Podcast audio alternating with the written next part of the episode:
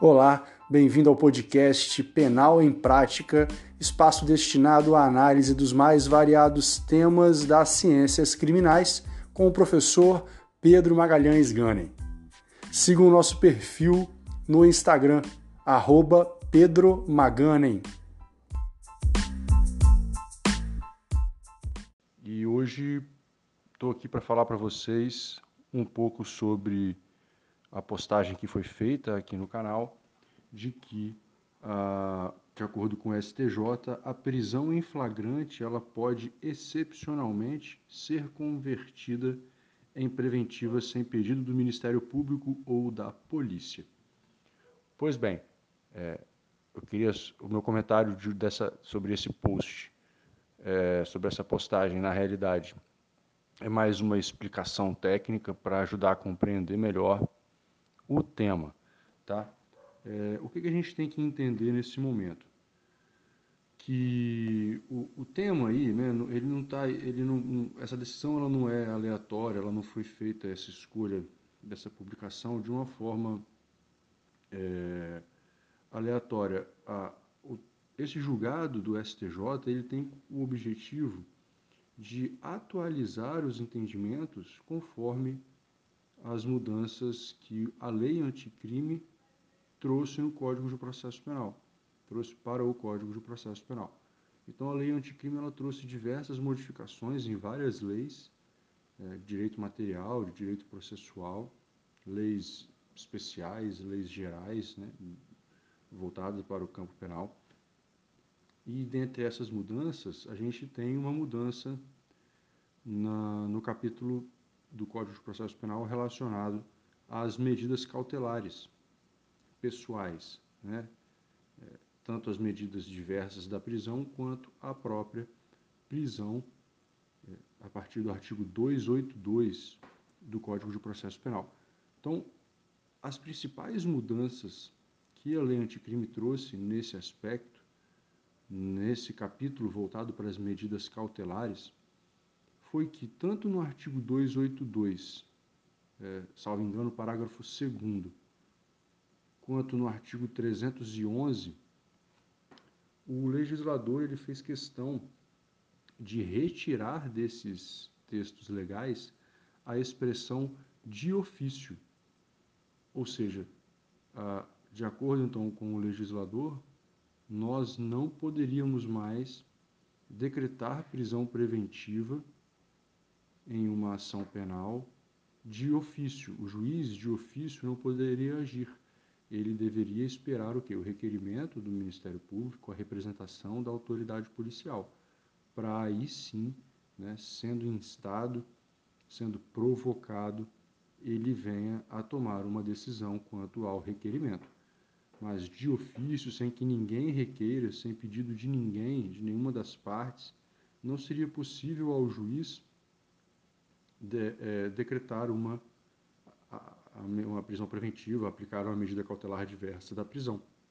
Então, nós temos essa disposição, tanto no artigo 282, dizendo que o juiz, né, na verdade, a expressão de ofício, né, a expressão de ofício que estava na lei, nesses artigos anteriormente, a lei anticrime, é, com a entrada em vigor da lei anticrime, essa expressão de ofício ela foi retirada desses textos legais, ou seja, não é mais cabível decretação da prisão preventiva ou aplicação de medidas cautelares diversas, não só prisão preventiva, tá? É, prisões cautelares, é, de uma forma geral, sem que ninguém fizesse o requerimento. Um, uma, um deferimento, uma decretação de ofício, não é mais possível. Só que, qual é então a celeuma? Né? Qual é o, o, o ponto de divergência? É, o artigo 310 do Código de Processo Penal, ele, ele traz quais são as atitudes, quais são as ações que devem ser tomadas pelo magistrado após a prisão em flagrante de um indivíduo. Né? Então, de uma forma bem sucinta, o artigo 310 ele traz para a gente é, que a prisão em flagrante ela deve ser comunicada no prazo de 24 horas à autoridade judiciária, fazendo com que então esse indivíduo tenha que passar por uma audiência de custódia. A audiência de custódia então foi regulamentada dentro do Código de Processo Penal. Né, agora, o que não existia audiência de custódia, antes ela estava em, é, em convenções e pactos internacionais e em resoluções do CNJ e dos tribunais estaduais. Então, é, a gente não tinha uma lei, uma determinação, uma previsão expressa da audiência de custódia. Agora sim nós temos né, no 310. Então, o juiz ele vai receber em 24 horas, ele vai receber o auto de prisão em flagrante, vai é, analisar, fazer a audiência de custódia, correto? E ele tem três atitudes que ele pode tomar e o 310 diz isso, né? que o juiz, então, ao receber ele, deverá é, relaxar uma prisão ilegal, ele vai ter que analisar a legalidade da prisão em flagrante, se ela foi, é, obedeceu os pressupostos, se, por exemplo, é, não se tratou de uma invasão de domicílio, enfim, algo que, que tornasse ilegal a prisão. Se a prisão for ilegal, ela vai ser relaxada, certo? Ela deve ser relaxada. Se o juiz ele analisa a prisão em flagrante, verifica que ela é legal, foi lícita, ele homologa essa prisão em flagrante, certo? Se é ilegal, ele relaxa a prisão, e se ela é legal, ele homologa. Homologando, ele tem que analisar duas outras situações. Uma, é possível conceder liberdade provisória e é, com, com ou sem confiança, enfim. E dois, se não for cabível a, a liberdade provisória, vamos de, é, estão preenchidos os requisitos então da prisão de uma prisão da prisão cautelar, da prisão preventiva decreta a prisão, claro, se tiver requerimento ou da autoridade policial ou do Ministério Público, correto? Então o juiz ele pode relaxar a prisão ou ele, ele pode conceder liberdade provisória, tendo homologado a prisão em flagrante, ou, se preenchidos os requisitos, é, decretar a prisão preventiva, que na minha visão deve ser a, a, a, mediante requerimento. Tá? Então, o que que isso, por que, que é mediante requerimento, na minha visão? Porque tanto 282, que fala sobre medidas cautelares de uma forma ampla, o artigo 282, parágrafo 2 ele retirou a expressão, né, retiraram a expressão de ofício desse texto legal, ou seja, não é possível mais aplicar medidas cautelares, independente de qual seja ela, é, sem requerimento, tem que ter requerimento das partes. E o 311 também tirar, agora especificamente com relação às prisões preventivas, retirar essa expressão também dizendo que o juiz ele não pode mais decretar prisão preventiva de ofício. Então, nessa análise sistemática do capítulo, porque a gente não pode analisar o capítulo de uma forma individualizada, o capítulo ele deve ser analisado de uma forma ampla.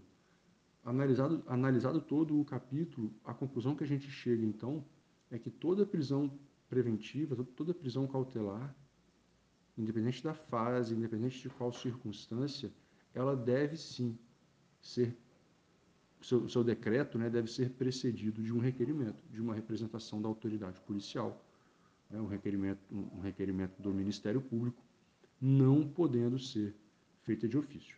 Só que esse, como eu disse para vocês, é o meu entendimento, é o entendimento de, de, de outros criminalistas também.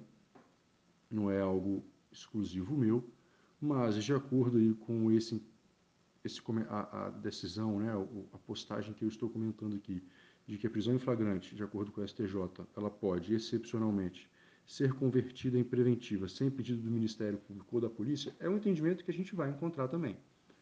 É, com certeza, nós temos aí entendimentos que são é, variados e cada um tem a sua, a sua forma de pensar, as suas convicções, não é? os seus entendimentos.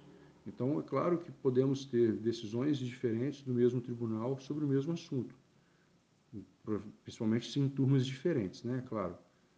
Mas, dependendo do relator e tudo mais. É, só que, independente disso, a gente tem que analisar não só o entendimento jurisprudencial, é claro que é importante, mas a gente tem que analisar é, o direito de uma forma ampla, né? Tem toda a questão relacionada, como eu disse a vocês aí, da possibilidade das mudanças que foram feitas, do que, de como era antes, de como é agora, é, a análise sistemática, né? não a análise individualizada de cada um dos artigos, porque o fundamento aí que é utilizado para possibilitar essa conversão de ofício é que o 310 ele não diz que o juiz ele pode, né? ele fala que o juiz deverá tomar uma daquelas atitudes, dando a entender então para essa corrente que é, é uma obrigação do juiz, independente de qualquer outra é, questão de requerimento ou não, é uma, uma das questões que o juiz deve verificar, de acordo com esse, esse entendimento do 310, é analisar a situação prisional, se aquele, aquela prisão em flagrante ela vai ser concedida uma liberdade provisória ela ou se vai ser decretada uma prisão preventiva, se preenchidos os requisitos legais. É, só que, é como eu disse, a gente não pode analisar apenas o 310 isoladamente. Nós temos que analisar o capítulo, todas as modificações que foram realizadas de uma forma ampla. E o que, que aquelas modificações, dentro do contexto do capítulo, elas representam. Ou seja, nesse caso, nós temos aí a necessidade de reinterpretação de dispositivos legais em decorrência do contexto de todo o capítulo relacionado a medidas cautelares e à impossibilidade de decretação de uma prisão de ofício. Tá? Esse não é um entendimento é, sem base legal. Repito, o 282, parágrafo 2 do CPP e o 311 continham a expressão de ofício nos textos legais deles, ou seja, eles diziam que o juiz ele podia sim, sem requerimento, decretar a prisão preventiva. É claro que nas, nas condições específicas, não só medidas protetivas, é, prisão preventiva, medidas cautelares de uma forma ampla. É claro que nas suas condições respectivas. Só que a retirada, então, dessas expressões, desses artigos, 282, parágrafo 2 e 311, do, ambos do Código de Processo Penal, faz com que eh, essas mudanças fazem com que a gente tenha que fazer uma reanálise, uma reinterpretação de todo o capítulo com base nessas modificações e o que elas representam para o coletivo. Beleza? Um grande abraço e até a próxima.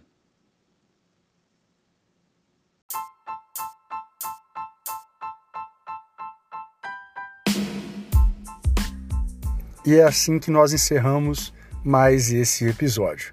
Obrigado pela companhia e até a próxima.